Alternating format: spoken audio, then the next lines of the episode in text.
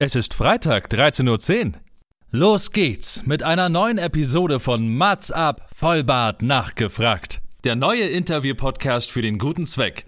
Von und mit Matze Theo. Vorhang auf für Mats ab!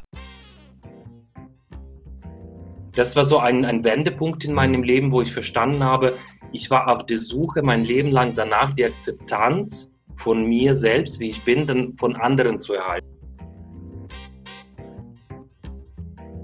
Oft der Coachee im Prozess stellt relativ schnell fest, dass das Ist-Zustand und der Soll-Zustand gar nicht so unterschiedlich sind und das Problem vielleicht gar nicht da liegt, wo sie vermuten.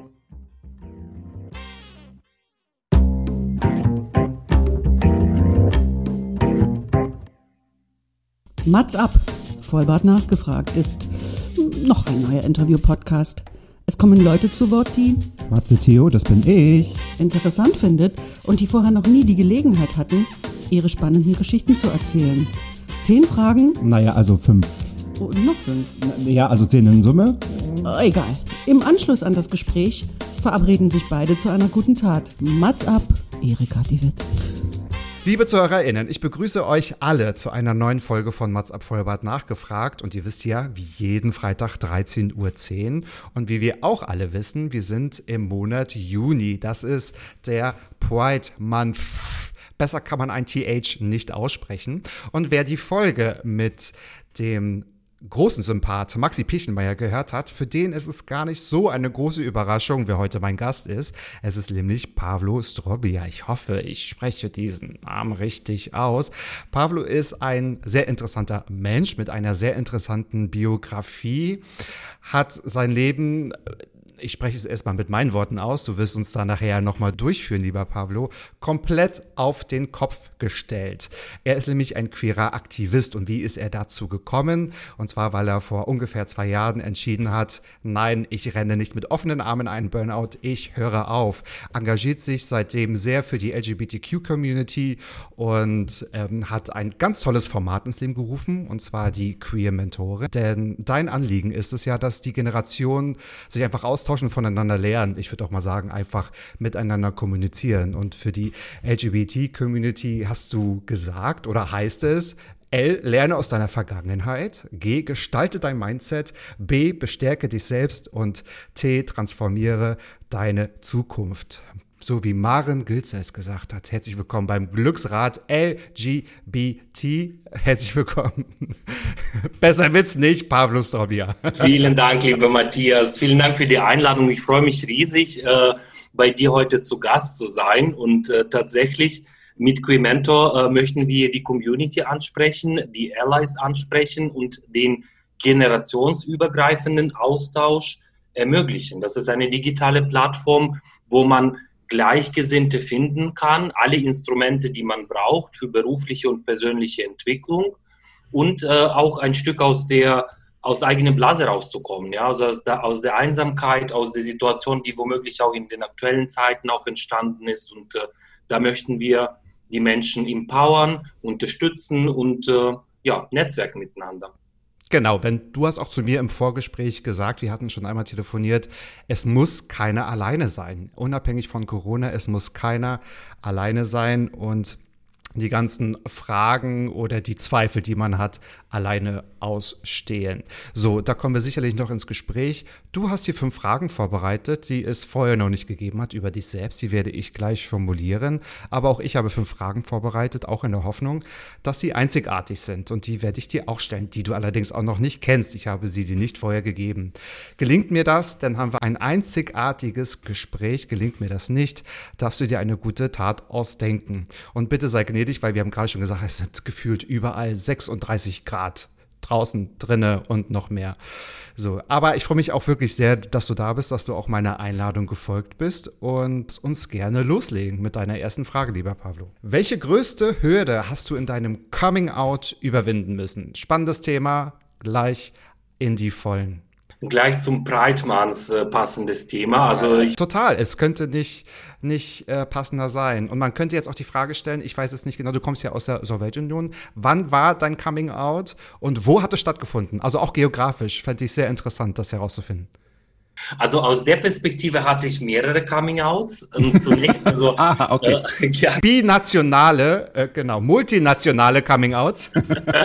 Internationales Coming-out. Und äh, das war nämlich so, dass ich im Alter von 22 Ukraine den Rücken gekehrt bin, habe und äh, bin dann nach Deutschland gekommen, wo ich äh, ähm, bereits die ersten Vorbilder erlebt habe, die mich inspiriert haben dazu, auch äh, offen dazu zu stehen, was ich bin und wer ich bin. Ja, und äh, da war es mir möglich, dann in meinem Umfeld, äh, ich hatte damals noch einen Studentenjob, habe in einem Café gearbeitet und ich habe meine Arbeitskollegen mal dadurch, darüber informiert, dass ich schwul bin und äh, nachdem ich... mal kurz informiert, ein Memo rausgeschickt. Ja. Ein, ein, ein Newsletter habe ich mal rausgeschickt an mhm. alle und mhm. äh, so ungefähr.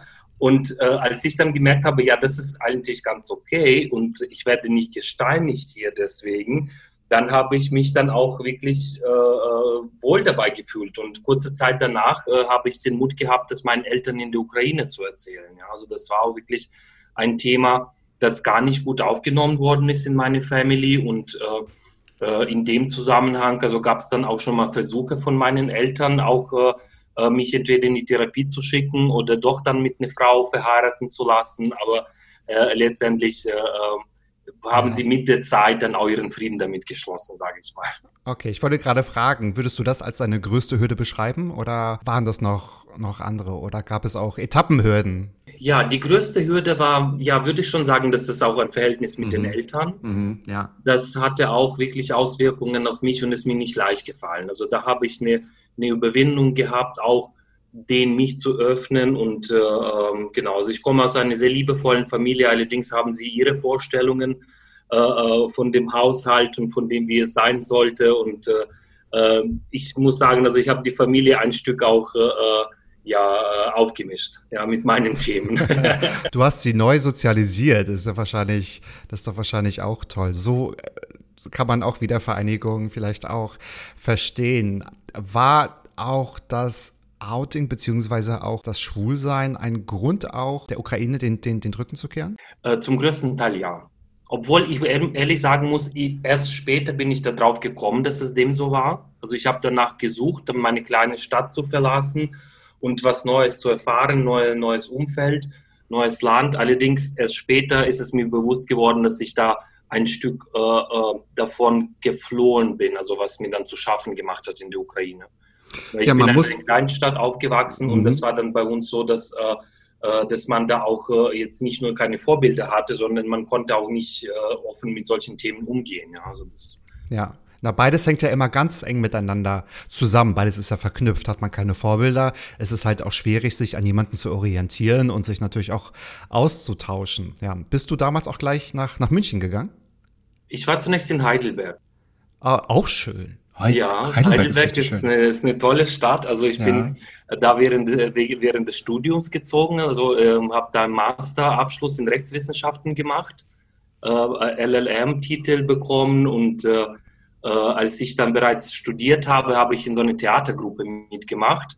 Und äh, da hat mich eine Schauspielerin aus dem Theater angesprochen, ob ich nicht Lust hätte, bei einer Produktion mitzuwirken bei, äh, beim Heidelberger Städtischen Theater. Und äh, so bin ich dann in die Kulturszene reingekommen. Nach meinem Abschluss habe ich dann ein Angebot bekommen, dann als Organisationsassistent äh, für die Heidelberger Schlossfestspiele mit einzusteigen und ich habe sofort Ja gesagt. Toll toll ja. von dem Rechts, von dem Studium der Rechtswissenschaften dann in die bohemische äh, Welt äh, reinzukommen. Das war echt ein toller Wechsel.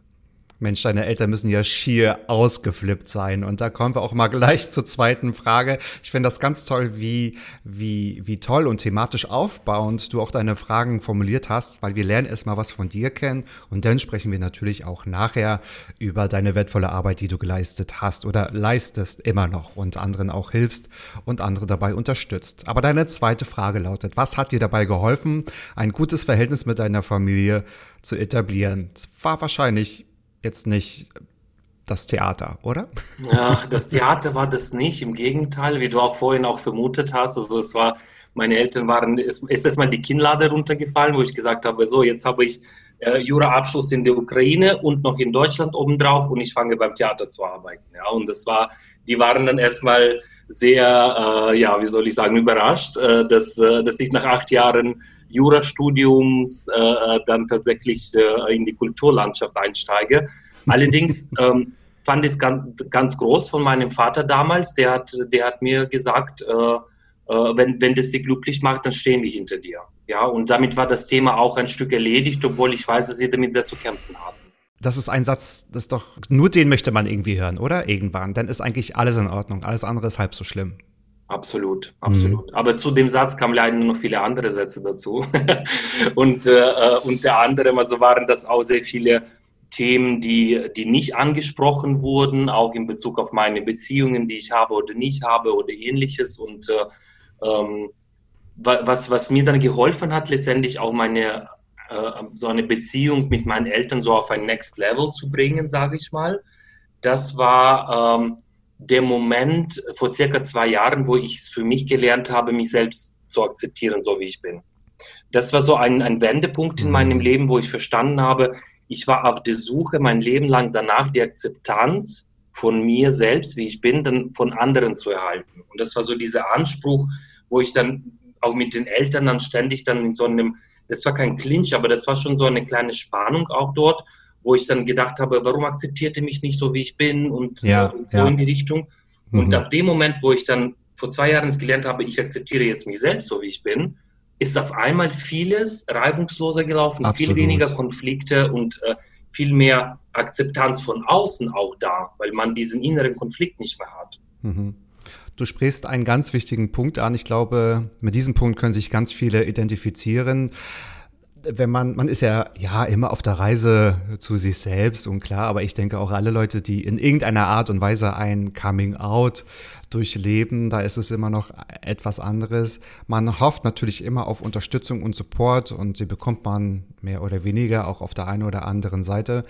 Wenn man aber erstmal mit sich selbst in Reihen ist und das akzeptiert, dann hat man nochmal ein ganz anderes Verständnis für, für, für andere Meinungen und man kann auch vieles besser, glaube ich, kommunizieren, oder? Ich glaube, das ist wie so ein Wendepunkt in meinem Leben, wo man dann auch besser damit umgehen kann, wenn man vielleicht keine Unterstützung bekommt oder dass man es auch besser annehmen kann oder auch besser darauf eingehen kann, wenn es vielleicht nicht so die im Gefühlsausbruch große Unterstützung gibt, jetzt beispielsweise aus der familiären Ecke, ja kann ich sehr gut nachvollziehen. Absolut, absolut. Und sehr oft ist es tatsächlich nicht die Akzeptanz, die wir von außen suchen, sondern die Akzeptanz, die wir, die wir uns, die, die wir lernen dürfen, auch äh, äh diese innere Akzeptanz erstmal bei uns zu finden und dann äh, äh, diesen Einklang mit der Außenwelt herzustellen, daraus resultierend. Weil das ist dann erst nachhaltige äh, ja. Balance. Genau, ich nicke gerade ganz, ganz doll, weil ich glaube, das ist eine Grundvoraussetzung, dass man mit sich selbst auch einfach im Reinen ist und sich akzeptiert. Heißt mir ja nicht, dass man vollends mit sich zufrieden ist, sondern dass man einfach sich so nimmt, wie es jetzt gerade auch ist und wo man denn auch steht. Genau. Du hast vorhin auch schon gesagt, es fehlten in deiner Kind- oder Jugendzeit queere, setze ich mal in Klammern vielleicht Vorbilder, an denen man sich orientieren kann.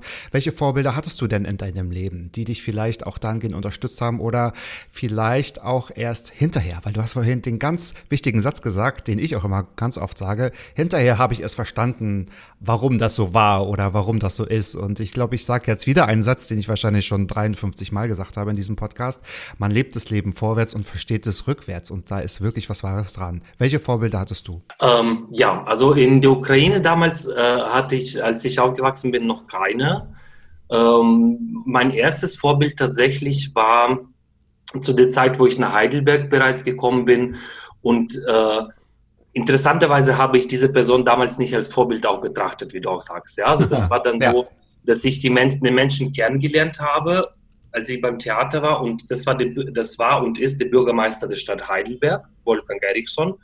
Und äh, ähm, er ist dann mit seinem Freund, mit seinem damaligen Partner immer bei Theaterpremieren anwesend gewesen.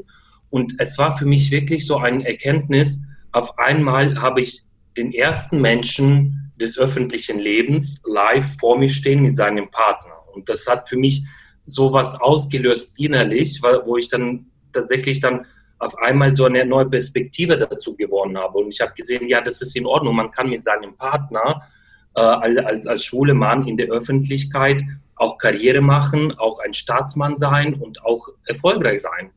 Weil mein Stigmata war in der Ukraine zu der Zeit, wenn du ein homosexueller Mensch bist, dann hast du automatisch, wirst du automatisch ausgegrenzt aus der Gruppe, ja, und äh, war auch die Befürchtung, auch denke ich, ein Stück von meinem Umfeld, auch als ich mich, als ich mich geoutet habe, dass äh, dadurch, dass ich äh, äh schwul bin, werde ich weniger Chancen haben, womöglich, oder werde womöglich ausgestoßen aus einer oder anderen Gruppe.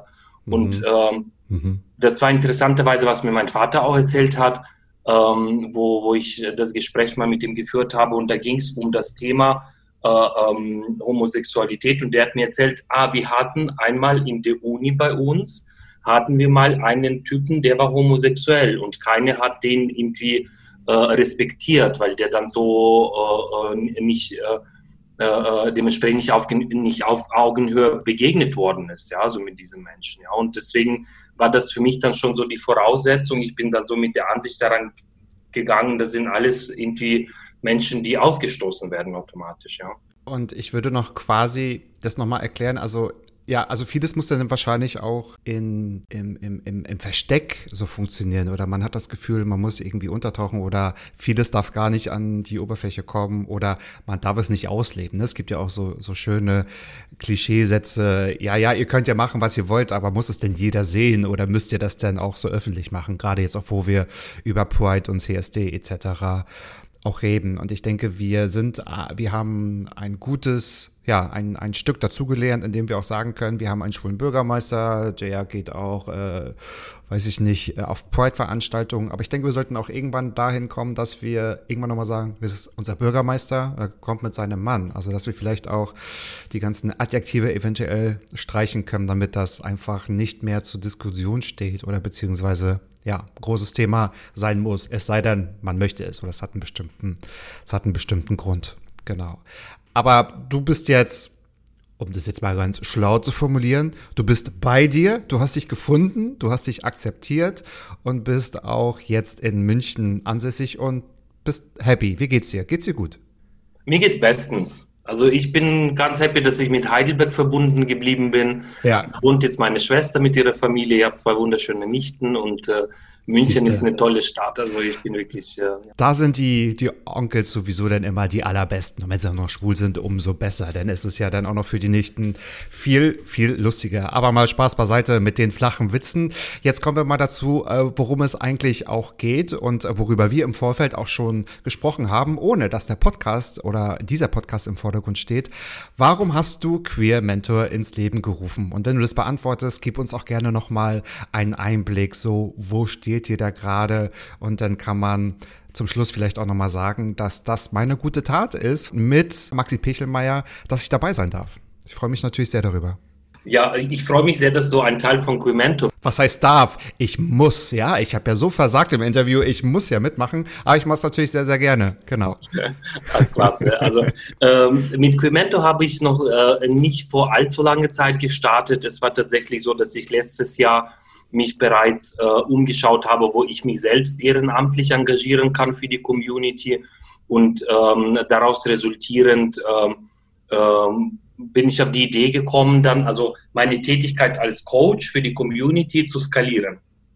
Das heißt, die Gleichgesinnten zu suchen, die Interesse hätten, auch ohne Coaching-Ausbildung oder ähnliches, die junge Community zu unterstützen und aus eigener Erfahrung Impulse reingehen an die junge, geben, an die junge Generation, um die bei der Entwicklung zu supporten. Ja, und so kam das, dass ich äh, ab März ein paar Telefonate geführt habe und äh, Freunde angerufen habe, hey, was hältst du davon? Lass uns doch mal sowas machen. Und die haben dann direkt zugesagt. Und äh, äh mittlerweile, äh, wie gesagt, in ein paar Monaten haben wir 200 Mentorinnen und Mentoren im Pool, die aus unterschiedlichsten Bereichen Wahnsinn, kommen. Wahnsinn. Genau, das hätte ich gefragt. Aus welchen Bereichen kommen die Mentoren? Wie kann man sich so ein Profil von so einem Mentor vorstellen, wenn man nicht gerade mich als Beispiel nimmt? Weil ja, also vom, vom Profil also her sind die Mentoren Menschen, die selbstreflektiert sind, die ihre eigenen Geschichten kennen. Check. die, die, äh, die zu, gute Zuhörer sind. Mhm ja, ich würde Check machen bei dir. Doppelcheck, ja, ja, ich denke auch. Und ähm, es ist auf gar keinen Fall an eine bestimmte Branche gebunden und an das Alter. Das habe ich auch selbst lernen müssen. Weil das ist tatsächlich so, dass ich mittlerweile auch in dem ganzen Prozess mit Quementor Menschen kennengelernt habe, die Mitte 20 so viel reflektierter und so viel äh, eloquenter sind, ja, und, und ihre Geschichte erzählen können, dadurch die anderen empowern, äh, wie, wie manche andere, die jetzt 50 sind und äh, das immer noch nicht äh, so weit sind dann in der, in, auf dem Weg, sage ich mhm. mal, ja. Und deswegen ja. Äh, finde ich auch ganz toll, dass, ähm, dass es nicht mehr nicht an Alter verknüpft ist, also diese Tätigkeit als Mentor und auch nicht an eine Branche. Also wir haben Leute aus dem Kunst- und Kulturbereich, da sind Theaterschaffende drin, Schauspieler, Regisseure, TV-Producer. Wir haben Menschen aus der Politik, das sind äh, Bundestagsabgeordnete, Bürgermeister eben. Und wir haben auch äh, ganz viele Vertreter der Wirtschaft. Personaler, HR-Manager, Recruiter, Headhunter. Also eine bunte Mischung, so wie auch die Jugendlichen selbst sind. Also das, äh, jeder soll im Rahmen des Projekts eine Person finden, die äh, dementsprechend auch eigene Interessen dann auch äh, mit abdeckt ein Stück. Also das heißt, ihr, um das jetzt mal so ein bisschen umgangssprachlich wiederzugeben, ihr erschafft einen Pool an MentorInnen und ich sage jetzt mal, ihr unterstützt oder ihr vernetzt, dass sich die Suchenden auch äh, finden, je nach Themenbereiche, die man abdecken kann. Ich habe das ja auch schon gesehen, man kann so sagen, in den Themen bin ich sicher, da kann ich auch einen Beitrag dazu leisten, ohne jetzt auch immer mit einem, mit einer Coaching-Ausbildung da in der Tasche um die Ecke zu kommen. Und dann kann man sich im One-on-One verbinden und man kann die Person begleiten. Und ich glaube, was ich daran auch so sehr spannend fand, ich finde es auch super, weil der Maxi macht ja genauso mit, dass es darum geht, einfach, lasst uns locker in Kontakt bleiben. Manchmal ist ja auch eine Entfernung, eine geografische Entfernung, wenn es neutralere Personen sind, die nicht aus dem Familien- oder Freundeskreis kommen. Die sind ja manchmal, ich sage jetzt mal, produktiver und angenehmer, sich auch denen zu öffnen und auch zu begleiten. Wie viele Menschen betreut ihr denn? Also die 200 MentorInnen haben ja wahrscheinlich mehrere manchmal, auch ähm, Partner, Mentories. Ja, da sind wir tatsächlich im Prozess im Moment.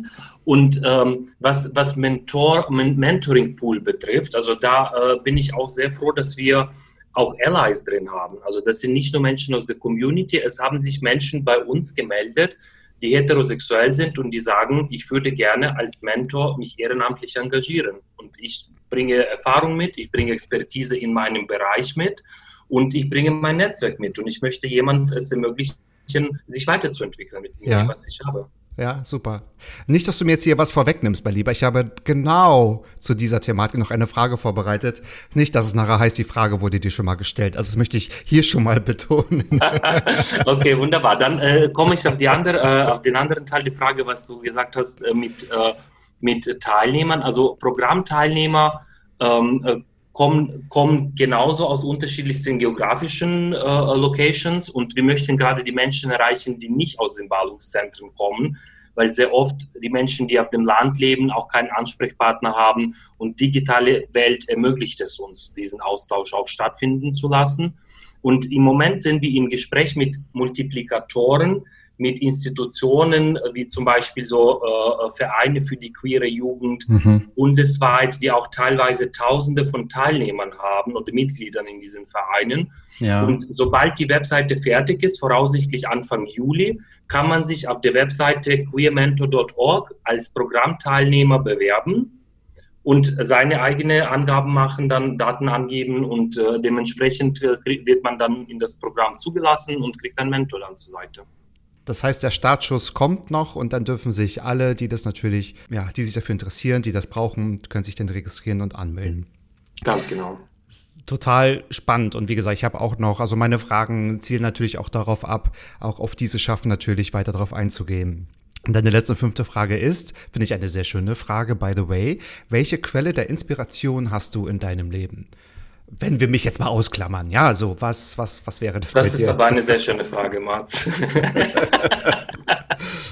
tja, tja, die hast du dir auf dem Weg bis zu deinem Stuhl aus der Küche aber noch schnell überlegt. Frage Nummer fünf. Naja, komm. Wenn ich an Matze denke, woran denke ich? Welche Quellen der Inspiration habe ich denn? Ähm, welche Quelle der Inspiration? Das sind die Menschen, wie du es bist, unter anderem. Also, das mich inspirieren Menschen mit ihren Welten, weil jeder hat irgendwas Spannendes an sich und äh, wenn, wenn ich in meinem Leben, also es gibt nichts Schöneres für mich, als einen Austausch zu haben mit den Menschen, die zum einen ähnlich ticken wie eine und zum anderen komplett andere Erfahrungen mitbringen oder Weltansichten, ja, oder äh, äh, wie soll ich sagen, also das, das alles ist eine große Bereicherung dann, wenn man in dem Austausch sich befindet und äh, äh, sage ich mal, die Werte übereinstimmen, weil das ist auch bei Quimento mir ein Anliegen zu schauen, weniger zum Background oder Alter der potenziellen Mentorinnen und Mentoren, sondern vielmehr, ob die Werte übereinstimmen und ob wir mit der gleichen Mission unterwegs sind. Wenn da der Match ist, dann ist das die passende Person auch für das Projekt. Ja, und ähm, was, äh, was noch Inspiration, äh, äh, was Inspiration betrifft, das ist mit Sicherheit Kunst. Ich gehe super gerne ins Museum und äh, ich schöpfe sehr viel Energie auch und äh, nehme sehr viel mit von, von Besuchen der kulturellen Veranstaltungen, so ein mhm. Theaterbesuch oder Oper. Und äh, das habe ich auch interessanterweise erst mit Anfang 20 gelernt. Also in der Schule haben wir keinen Musikunterricht gehabt, ich kann die Noten nicht lesen, aber durch die Arbeit am Theater habe ich so viel Neues für mich entdeckt und das möchte ich in meinem Leben nicht missen. Also das, äh, das inspiriert mich, ja. Ja, ich meine, da seid ihr mit eurer Staatsoper natürlich auch wunderbar ausgestattet.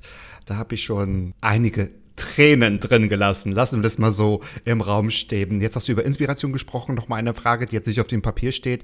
Wie motivierst du dich? Weil es, man hat natürlich auch immer ein Interesse. Dann checkt man das mit der Zeit, sich auch ehrenamtlich zu betätigen. Wie motivierst du dich insgesamt? Weil wenn das alles funktioniert, so wie du dir das vorstellst, kann das ja ein riesengroßes Konzept werden, wo der Erfolg vielleicht auch noch, also Erfolg im Sinne von, dass du ganz viele Menschen berührst.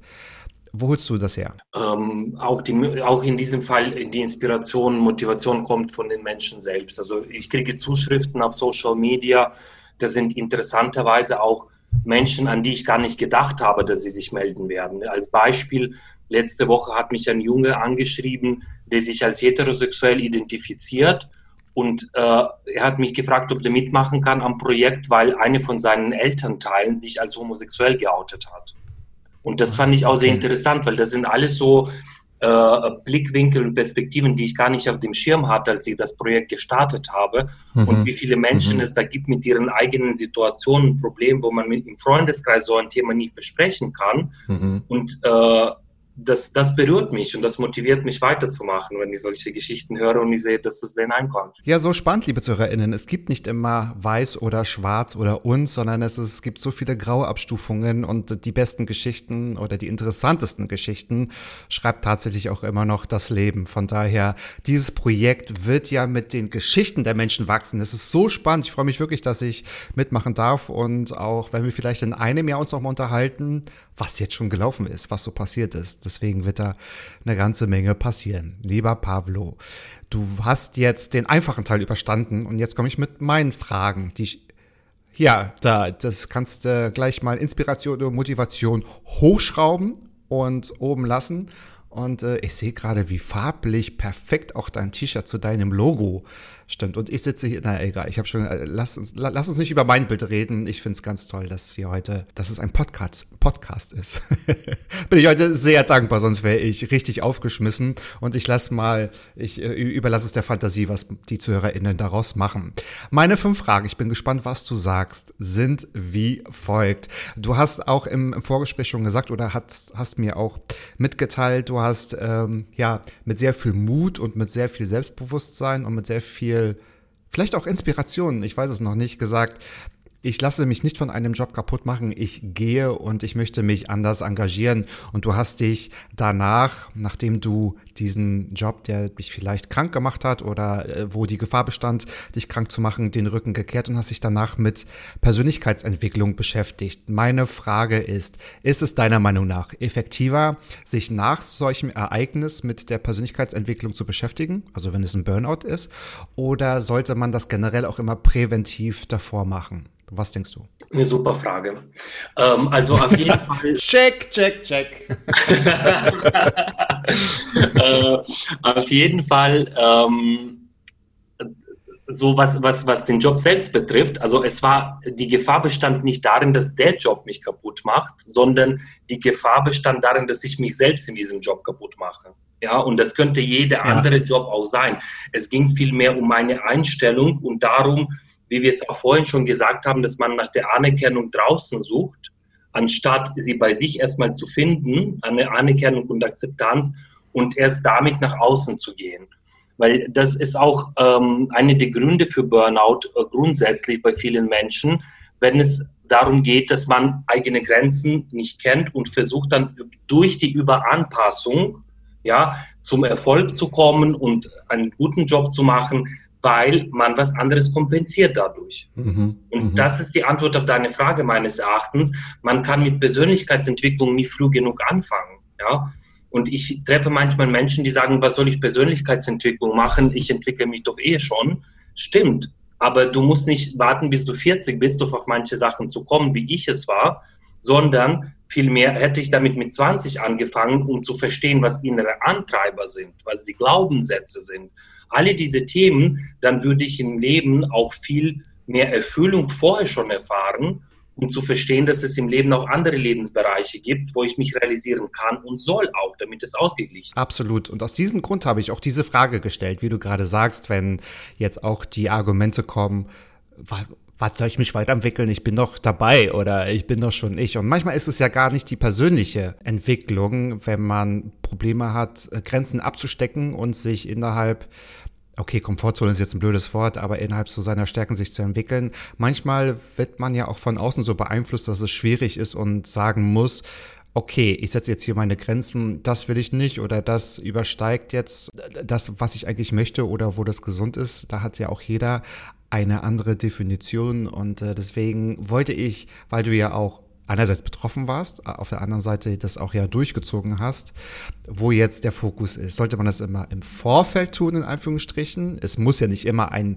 ich sage jetzt mal, schlimmes Ereignis, ein Grund sein und so, aber ähm, es ist danach effektiver oder einfach auch davor. Und ich denke, das ist ja auch vielleicht nicht der hochwissenschaftliche, aber der, der, der Grundansatz von Queer Mentor, oder? Dass man sagt, okay, wir unterstützen euch vielleicht in einer anderen Art und Weise in der Persönlichkeitsentwicklung. Weil es ist ja keine Schule, es ist ja keine Ausbildung, es ist ja keine Weiterbildung, sondern das ist die Kommunikation zwischen den Generationen. Ne? So ist das. Und das ist eine Ergänzung zu dem, was man in der Schule lernt, ja. Allerdings, was man auch im Leben braucht. Und äh, äh, manche Sachen. Also ein Stück mache ich äh, Quimento aus, aus dem eigenen äh, Antrieb, weil ich das gerne selbst hatte, als ich äh, jünger war, ja, und äh, möchte das den anderen zugänglich machen. Was im Moment als ein äh, sehr elitäres Wissen auch behandelt wird und teilweise für, für ein Business Coaching zahlt man 150, 200 Euro pro Stunde. Das darf nicht elitär bleiben, ja, und diese die, äh, die, die, diese Methoden, die man im Coaching auch benutzt, um die Menschen zu helfen, um den Menschen bei der Entwicklung zu helfen, ähm, die sind nicht nur für Führungskräfte vorgesehen. Also die sind für jeden Menschen wichtig und äh, das möchte ich mit GoMentor ein Stück demokratisieren. Das ist so interessant. Ich habe mit Marcel Weber darüber gesprochen, ob nicht alle Führungskräfte auch Coaches sein müssen, weil man dann auch viel besser oder anders mit Situationen umgehen kann, weil man lernt anders zu kommunizieren und weil man auch anders lernt, Teil eines Teams zu sein, weil sich ja auch so das Leadership-Verhalten auch verändert und äh, jetzt auch nochmal dein Kommentar hierzu, dass es Leadership unabhängig passieren muss, ist, hat natürlich nochmal eine ganz andere Tragweite. Aber ich glaube, da müsste noch das Portfolio wahrscheinlich angepasst werden, weil jetzt wird keiner, der oder wenige, die 17 Jahre alt sind, die werden jetzt Coaching googeln oder systemischer Coach, wie kann ich mich weiterentwickeln? Das ist natürlich nicht adressatengerecht. Ich denke, das müsste dann noch angepasst werden. Aber ähm, ja, ich glaube, alles funktioniert nur mit Bildung, mit dem Bildungssystem, mit der Schule wie auch immer. Bleiben wir mal beim Coaching. Meine zweite Frage ist nämlich Coaching vor allem der Austausch zwischen den Generationen. Das hast du auch immer mal wieder betont. Ich habe auch das eine oder andere schon über dich gelesen und gehört. Sind es denn die unterschiedlichen Themen zwischen den Generationen, die unterschiedlich sind oder die im Vordergrund stehen? Oder ist es tatsächlich nur die Kommunikation oder die äh, Auseinandersetzung der Themen, die sich unterscheiden zwischen den Generationen? Ja, also äh, Coaching hat ja viele Facetten natürlich. Ja, also letztendlich äh, sagt man zum Coaching, das ist äh, nichts anderes als, als Hilfe zur Selbsthilfe. Und ein Coach hat Instrumente in der Hand, äh, die sogenannten Interventionen, äh, die man einsetzt, um dem Coachee, der Person, die im Coaching-Prozess sich befindet, mhm. es zu ermöglichen, seine eigene Lösung für das Problem zu finden. Ja? Und dabei ist natürlich die, die Problemdefinition ist schon ein sehr wichtiger Bestandteil des Coachings. Ja, und da komme ich auch nochmal auf deine, ähm, auf deine vorherige Anmerkung zum Thema Coaching für Führungskräfte. Viele Menschen sind Coaches schon bereits von sich aus, von Natur aus. Ja, ich gebe dir ein Beispiel. Die wichtigste Intervention der im Coaching sind die Fragen. Ja, und da ist als eine gute Führungskraft, die wird den Mitarbeiter auch dahin bringen, erstmal das Ziel und das Problem zu definieren, mal in die Tiefe zu gehen, um das, was an der Oberfläche ist, zu verstehen, was es verursacht, damit man auch nachhaltig dann eine Lösung dafür finden kann. Ja? Oder mit solchen Fragen zum Beispiel, äh, äh was, was müsste denn passieren, äh, äh damit, äh, ähm, damit du dann den Ansporn bekommst, äh, dieses Problem zu lösen. Ja? Oder stell dir vor, ähm, das ist so die sogenannte Zauberfee-Frage, wenn, wenn eine Fee über Nacht kommt und, und das Problem wegzaubern könnte, wie würde dann die Welt aussehen? Das ist ein Perspektivwechsel, den man im Coaching auch finden kann. Und das kann auch eine gute Führungskraft mit dem Mitarbeiter Perspektivwechsel zu ermöglichen, weil sehr oft der Coachee im Prozess stellt relativ schnell fest, dass das Ist-Zustand und der Soll-Zustand gar nicht so unterschiedlich sind und das Problem vielleicht gar nicht da liegt, wo sie vermuten. Ja, also das ist da, äh, sind da die Methoden auch, die sehr hilfreich sein, äh, sein können. Mhm. Und man muss natürlich auch schauen, sind das Sachen, die ich unmittelbar selbst beeinflussen kann? Oder gibt es vielleicht auch Sachen, die man nicht beeinflussen kann, die man nicht verändern kann, die vielleicht erstmal so da stehen. So, da muss man natürlich dann auch Wege finden. Ich versuche trotzdem nochmal in den Kern zu gelangen. Sind es deiner Meinung nach, also sind die Themen gleich zwischen den Generationen? Also sind es jetzt Themen, die jungen Leute oder uns beschäftigen, die vielleicht vor 30, äh, 40 Jahren schon mal präsent waren? Oder sind das andere Themen? Oder sind das die gleichen Themen und wir reden nur anders darüber? Was glaubst du, ist es, hat sich viel verändert oder sind die Fragestellungen einfach gleich geblieben? Ähm, natürlich ändert sich die Situation mit der Zeit. Also wir haben mit Sicherheit andere Ausgangsbedienungen äh, und äh, die Challenges, die neu dazugekommen sind. Also alleine Social Media. zum Beispiel, ja, so oder, oder Prokrastinieren. Ja. Also man konnte in den 80ern nicht so gut prokrastinieren wie heutzutage mit Netflix und Instagram in der Hand. Und ja. äh, manche Freunde von mir, die sagen dann, ich schaue mir einen Film an und äh, ich verbringe mehr als die Hälfte der, der Zeit, wo der Film läuft, damit, die Schauspieler zu googeln und zu schauen, wo die herkommen, wo sie noch mitgespielt haben, anstatt in dem Moment zu sein. Also dieses Thema der Achtsamkeit, das ist eine Challenge, die man vor 20 Jahren, 30 Jahren noch vielleicht so gar nicht auf dem Schirm hatte. Ja? Und äh, das spielt natürlich auch eine, eine wichtige Rolle, weil unter anderem, wenn man sich überlegt, die Community, äh, äh, die, die jetzt der älteren Generation, die hatte die Herausforderung, die Gleichgesinnten zu finden ja, musste sich dann irgendwelche geheime Treffen dann äh, vereinbaren, um sie um zueinander zu finden, in den Bars hinter den verschlossenen Türen dann am Tisch zusammensitzen. Heutzutage hast du Zugang zu so vielen Plattformen, wo du Gleichgesinnte findest. Ja. Und da besteht die Challenge, finde ich Gleichgesinnte, mit denen ich über mehr Sachen sprechen kann als Sex. Ja. Das ist natürlich eine gute Herausforderung. Ich finde, da stecken eine Menge Chancen drin da drin, aber natürlich ist es auch eine Frage des Umgangs damit, ne? Weil wenn man sich viel, hm, viel austauschen kann, viel finden kann, viel lesen kann, kann man natürlich auch viel nicht so Gutes finden, nicht ganz so Gutes lesen. Ich will jetzt gar nicht so auf, auf Hasskommentare oder Homophobie eingehen, aber das ist ja dann auch immer die zwei Seiten ne? einer Nachricht, ich meine gesagt, zwei Seiten einer Münze. Ja, ab, absolut spannend, genau. Sehe ich auch so. Und das ist auch tatsächlich, ähm, um auf deine Frage zu kommen, ähm, mhm. die Herausforderungen haben sich womöglich verändert. Die Methoden oder die, die, die Tools, die man einsetzt, um diesen Herausforderungen entgegenzuwirken, sind aber die gleichen geblieben. Und das sind solche Sachen wie Zusammenhalt, Empowerment, äh, dranbleiben bei der eigenen Entwicklung auch und zu schauen, wo kann ich besser werden und äh, und äh, wo kann ich meine innere Stärke aufbauen und meine Resilienz. Das sind alles, ja. ähm, wie soll ich sagen, Instrumente, die man einsetzt, um diesen Challenges ja. ja. und jetzt ja. auch entgegenzuwirken. Und man muss natürlich auch sagen, die ja erst auch in der Vergangenheit so richtig präsent geworden sind, also Resilienzförderung und ja, also das ist ja von den Thematiken nichts Neues, aber von dem Fokus her doch schon eher modern. Meine dritte Frage ist vielleicht noch mal kurz persönlich jetzt oder vielleicht auch nicht persönlich, mal abgenehm von deinem eigenen Schicksal. Aber welches Schicksal hat dich denn so berührt oder bestärkt, dass du quasi dich für den Aktivismus entschieden hast? Also gibt es irgendeine Geschichte, wo du gesagt hast, das muss gefördert werden, jetzt mal abgesehen von deiner, von deiner Geschichte? Ähm, ja, also da, da fallen mir mehrere Geschichten ein. Eine der Geschichten, die ich äh, im Coaching-Prozess erlebt habe, das war eine junge Dame, äh, die ist 19 Jahre alt und äh, lebt in Leipzig und macht eine, äh, ein duales Studium in einem, in einem Großunternehmen. Ja, und da äh, in dem Coaching-Prozess, sie, sie identifiziert sich als pansexuell und was aber in dem Coaching-Prozess rausgekommen ist und was mich sehr gerührt hat, war der Moment, in dem sie mir sich geöffnet hat und erzählt hat, dass ein älterer Mitarbeiter ein paar anzügliche Bemerkungen ihr gegenüber gemacht hat mhm. und wo da diese Momente Unsicherheit entstanden ist, ob das jetzt eine sexuelle Belästigung am Arbeitsplatz ist oder nicht. Ja, also ich konnte die junge Dame dann an die entsprechende Stellen auch weiterleiten, Menschen, die kompetent sind und fachlich dann äh, mit diesen Themen sich aus, äh, auseinandersetzen. Was mir allerdings bewusst geworden ist, wären wir im Coaching-Prozess nicht darauf gekommen, würde sie sich nicht wohlfühlen in der Safe Space, die wir zusammen erschaffen haben. Und diese Vertrauensbasis, die wir da hatten, hat es ermöglicht, dass sie mir über diese Erfahrungen berichtet hat.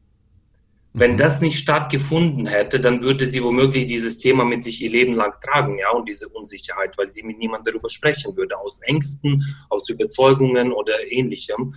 Und das war der Moment, wo ich dann äh, mit Mentor den Impuls bekommen habe, also diesen Wunsch, jeden, jeden Menschen es zu ermöglichen, mal über seine Erfahrungen in einem Safe Space sich austauschen zu können. Was genau. danach passiert, ist die nächste, ist, ist dann die nächste äh, äh Frage wichtig ist, dass der Mensch für sich selbst dann auch dieses Verständnis oder was passiert in der Situation auch mit Unterstützung von jemand, dem man vertraut, auch findet. Mhm, genau, deswegen bin ich ja gerade so eingestiegen. Das wollte ich gerade fragen, ob du auch glaubst, dieser Safe Space, also dieser geschützte Raum so wertvoll ist, um auch mal zu sagen, ja doch, der Punkt ist gerade relevant, den du gerade sagst. Das ist jetzt nicht unwichtig, wenn dich das beschäftigt, denn ist das natürlich auch manchmal ein kann ja auch zu einer Blockade werden, was man dann vielleicht auch unbegründet oder unterbewusst dann mit sich schleppt und wahrscheinlich erst in vielen Jahren bei einer anderen Begegnung nochmal drüber stolpert tatsächlich auch. Genau, okay. Wie ist es jetzt für dich also auch? Also keine einzigartige Frage, aber eine, die mich interessiert. So die ganzen also wie bereit bist du für die ganzen Schicksale, die dir so entgegenschwimmen bald? Also du wirst dich ja dann auch damit, auch alle Mentoren auch, aber damit auseinandersetzen, dass ganz viel passiert, dass ganz viele nicht so schöne Situationen oder Geschichten auch zutage kommen und wir sind alle noch leicht gedrückt, weil wir haben gestern von dem ungarischen Gesetz auch gelesen, wo wir alle gesagt haben, ah, oh, wow, okay, wir sind so modern, aber gerade gehen wir wirklich in den Geschichtsbüchern, blättern wir ein bisschen zurück, schade. So, das ist manchmal ja äh, stimmungsdrückend, würde ich sagen. Ah, das ist es in der Tat. Und äh, mein, mein, gestern war mein größter Wunsch, mit so einem Projekt wie Mentor in Ungarn aufzutreten und allen Menschen, die Unterstützung suchen, die auch bieten zu können, weil das sind auch ähm, so viele Schicksale dahinter, was von dieser Entscheidung ja. betroffen werden. Ja. Und äh, ich habe es auf Instagram gestern gepostet, auch in Ungarn laut Statistiken, laut Umfragen 30 Prozent der LGBT, LGBTIQ-Personen, 30 Prozent, jede dritte, hat mindestens einen Selbstmordversuch im Leben gehabt. Und das, das, das geht mir unter die Haut und da möchte ich mit, mit diesem Projekt auch Menschen abholen und denen auch Essen zeigen, die sind in Ordnung, so wie die sind. Und das, die zu empowern, Selbstbewusstsein, innere Stärke, all das mit auf den Weg geben. Äh, meines Erachtens darf kein Mensch aufgrund von seiner Orientierung oder seiner Identität äh, ausgegrenzt werden und äh, soll darunter leiden. Und deswegen ähm, freue ich mich, dass ich auf dem Weg auch mit Quemento viele Gleichgesinnte finde, die das genauso sehen und die auch was dagegen tun wollen, vor allem über Pinkwashing hinaus, über Paroli äh, oder über irgendwelche ähm, äh, Auftritte in der Öffentlichkeit wollen, die dann wirklich auch äh, äh, was tun dagegen, ja. Ja, Pinkwashing, also dieses Wort, das löst bei mir so viel aus, weil ich denke mir, also wichtiges Thema, ähm, muss angesprochen werden, muss diskutiert werden. Genauso wie Greenwashing, aber bleiben wir jetzt mal bei, bei Pinkwashing. Ich denke mir auch, äh, ja, manchmal ist man auch leicht genervt schon. Also ich kann von mir ausgehen oder manchmal rollt man die Augen und manchmal sagt man sich, warum regt ihr euch auf und sagt, ihr habt doch schon alles, was ihr wollt. Nein, wenn es immer noch so gefährlich ist manchmal als Homosexueller in, in, in, in Städten zu leben oder irgendwo zu leben oder wenn man wirklich Angst haben muss um, um Leib und Leben, denn hört der Spaß einfach auf, ja. Also das ist, äh, wir machen es ja jetzt nicht nur für die Aufmerksamkeit, was uns manchmal durch diese laute Lebensweise, nenne ich es mal, natürlich auch vorgeworfen wird, tatsächlich auch, ja. Großes Thema, schwieriges Thema, aber kommen wir mal auch dazu. Ich habe dich ja vorhin schon einmal ganz Rüge unterbrochen, als ich gesagt habe, ich habe da auch schon mal eine Frage vorbereitet. Du hast schon angefangen, die Antworten zu geben. Lass mich aber trotzdem nochmal natürlich meine einzigartige Frage formulieren.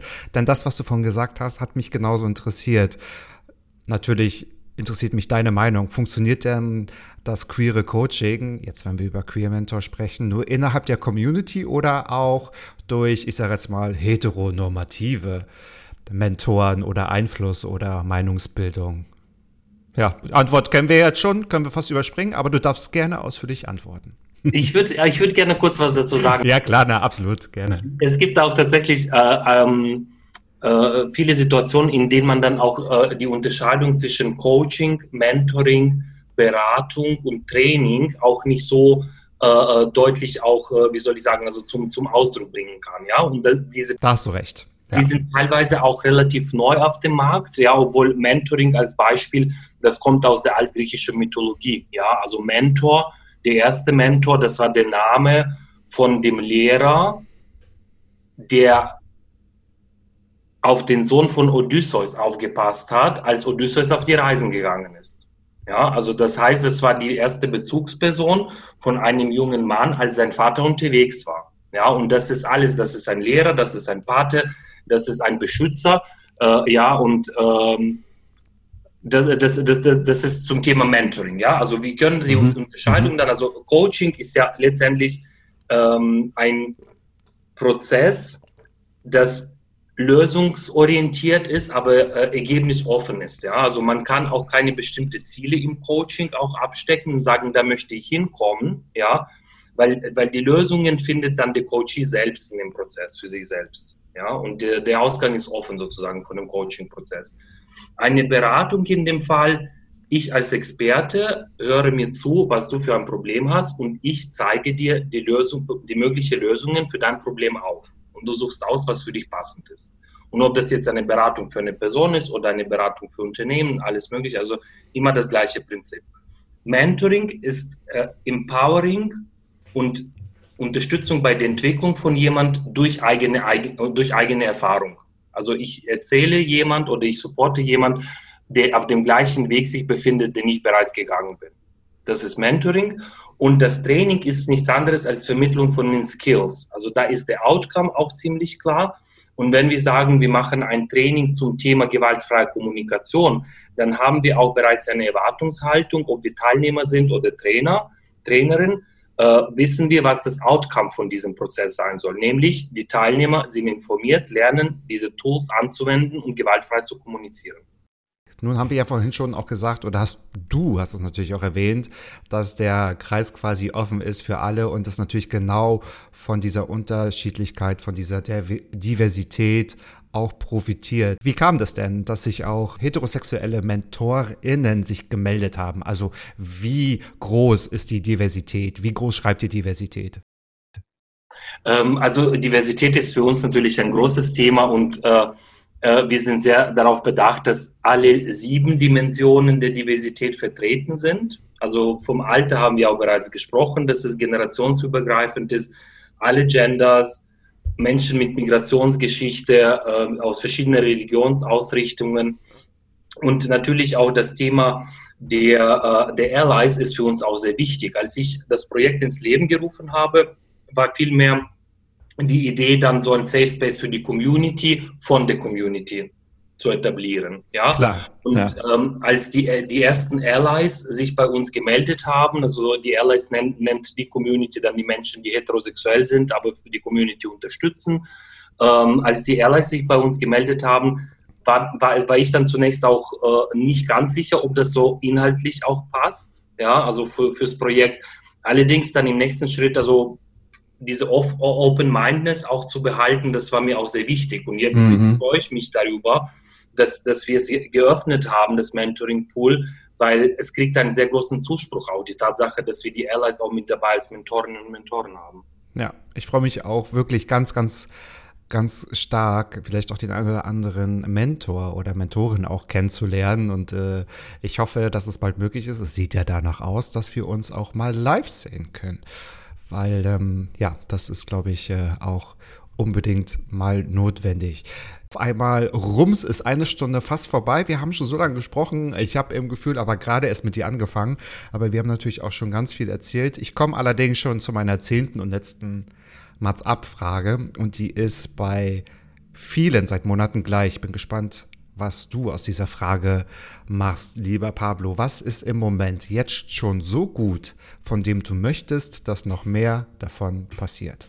Ich würde mir wünschen, dass ähm, Quimento weiter wächst und dass wir immer mehr Menschen mit, de mit dem, was wir machen, begeistern und immer mehr Menschen erreichen, äh, äh, die alleine zu Hause sitzen und keine Möglichkeit haben, einen Austausch zu finden, dass das Projekt in andere Länder auch rübergeht und mhm. gerade mhm. die Länder äh, wie Ungarn jetzt aktuell, ähm, wo LGBTIQ-freie Zonen eingerichtet worden sind, äh, gerade da die Community zu supporten, dadurch, dass wir die Menschen empowern, dass wir die Menschen bestärken, befähigen und somit auch die Stimme der Community auch lauter machen.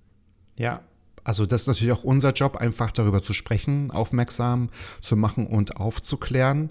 Hast du denn auch noch in, in, in deinem persönlichen Umfeld, guck mal, du lachst schon so, dass du irgendwas sagst, ach, irgendwie, das ist eine Sache, die ist gerade so schön, die darf gerne ganz lange so bleiben.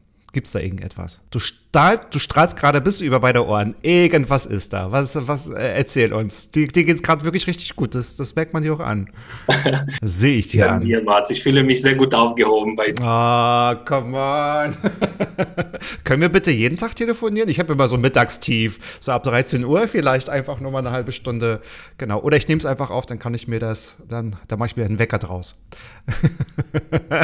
Ich strahle, weil ich tatsächlich es in den letzten zwei Jahren geschafft habe, was ich äh, äh, davor 38 Jahre meines Lebens äh, nicht äh, äh, geschafft habe. Und das, äh, das ging auch sehr schnell, das ging rasant und mh, ich habe Erfüllung im Leben erfahren. Und das ist jetzt noch nicht so lange her, dass ich sage, dass ich viele Baustellen, die ich mein Leben lang mit mir rumgeschleppt habe, ob das eine Mobbing-Erfahrung aus der Schule oder das Coming-out, das nicht so reibungslos verlaufen ist, wie ich es mir gewünscht hätte. Äh, ähm, das alles konnte ich in den letzten Jahren aufarbeiten und äh, freue mich auf alles, was kommt. Also ich würde mir wünschen, dass ich weiterhin ähm, eine Möglichkeit bekomme, auch inspirierende Menschen kennenzulernen und äh, mich weiterentwickeln, so wie es bis jetzt gelaufen ist. Und äh, ja, das ist mir ein wichtiges Anliegen. Das hast du wirklich schön gesagt gerade. Und mir ist selten so stark aufgefallen, dass auch wirklich Menschen einfach strahlen und das sieht man einigen Menschen an und was du gerade tust. Das finde ich auch sehr inspirierend. Ich finde das ganz toll, was du uns heute gesagt hast. Ich finde das ganz toll, was du natürlich bisher auch schon geleistet hast und schaffst tatsächlich auch. Ich bin auch sehr froh, euch auch ähm, zu unterstützen natürlich auch. Danke, danke, Maxi. Danke, danke, Maxi. Maxi, Maxi natürlich auch der Allerbeste, der auch ganz, ganz, ganz viel für die Community macht und auch für alle anderen, die sich dafür interessieren. Und meine letzte, jetzt wirklich letzte Frage ist, Pavlo, habe ich es geschafft, dir Fragen zu stellen, die es noch nicht gegeben hat, die noch nicht gestellt wurden? Ja, Matthias, du hast es geschafft. Ah! Na, check. Liebe Grüße an die große Redaktion, die das für mich übernommen hat. Ich hatte damit überhaupt nichts zu tun. Von daher, warte, ich muss mal hier Augenzwinger machen. Von daher freue ich mich natürlich auch. Also, da ich mich ja schon bei euch auch mh, engagiere, denke ich auch, dass ich äh, einen, einen großen, ich hoffe, einen, einen, einen guten, einen großen äh, Beitrag dazu leiste. Freue mich, bin schon ganz gespannt auf die Menschen, die ich dort kennenlerne und denen ich vielleicht auch ein bisschen helfen kann, die ich einfach zutexten kann, weil das ist das, was ich manchmal einfach gerne mache. So, noch kurz, kann man sich dennoch mit dir in Verbindung setzen? Was kann man noch tun? Wie kann man sich engagieren? Hast du da noch einen Ratschlag für Leute, die gerade gesagt haben, da möchte ich mitmachen? Super gerne. Ein Aufruf an alle. Äh, Quimento ist ein gemeinnütziges Projekt. Ja, wir, wir sind offen für Menschen, die als Mentorin, Mentor dabei sein möchten, auch als Programmteilnehmer. Äh, für alle ab 16 Jahren ist das Programm geöffnet. Mehr dazu findet ihr auf der Webseite www.quimento.org. Ähm, Im Moment kann man sich auf der Seite für die Newsletter äh, ähm, anmelden und äh, ab Juli, wenn die Webseite startet, gibt es da bereits auch Infoveranstaltungen, spannende Formate, wo man auch viele Mentorinnen und Mentoren kennenlernen kann und ja. äh, dementsprechend ähm, kann man jetzt aktuell auf Social Media, auf Instagram unter @quementor äh, oder auf LinkedIn uns folgen, sich in Verbindung mit uns setzen. Schreibt uns gerne auf info@quementor.org, ähm, was ihr darüber denkt. Wir sind offen für jede Art Feedback und freuen uns über jede Meldung.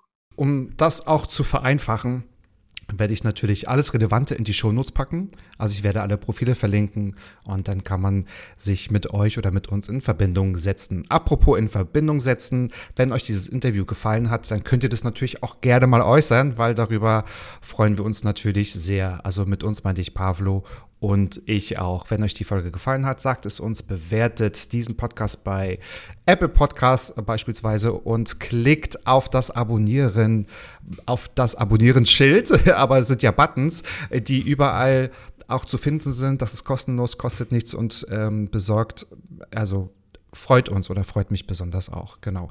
Lieber Pavlo, es war mir eine große Ehre, mit dir heute sprechen zu können. Ich fand das super spannend, noch mehr über das wertvolle Schaffen von Queer Mentor zu erfahren und freue mich sehr, dass du quasi der Initiator bist. Also vielen Dank dafür im Namen der ganzen Community und auch vielen Dank für das tolle Gespräch. Es hat mich sehr gefreut. Vielen Dank, lieber Matthias, für die Einladung. Ich habe mich sehr gefreut. Also es war tatsächlich ein einzigartiges, ein einzigartiges Gespräch ja. mit, mit tollen Fragen und äh, vor allem, ich wurde noch nie im Vorfeld äh, von einem Gespräch bereits dazu angeregt, mir selbst auch Gedanken zu machen, welche Fragen wurde mir noch nie gestellt im Leben. Also insofern ein Perspektivwechsel schadet nie, gerade im Hinblick auf Diversity. Und äh, ich wünsche dir und äh, Mats Ab, dem Podcast, alles, alles Gute und danke für die Einladung nochmal das geht nicht nur runter wie Öl und das auch bei 35 Grad im Schatten, sondern das tut auch wirklich äh, in drinne, blüht gerade alles bei mir auf. Vielen, vielen Dank.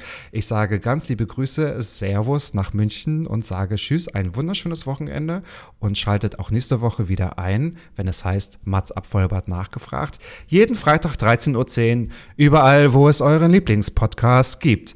Pavlo, tschüss. Tschüss, danke. Gerne. Mats ab. Klappe, Ecke, die erste. Palim, palim. Jo. Mann, du bist gefeuert.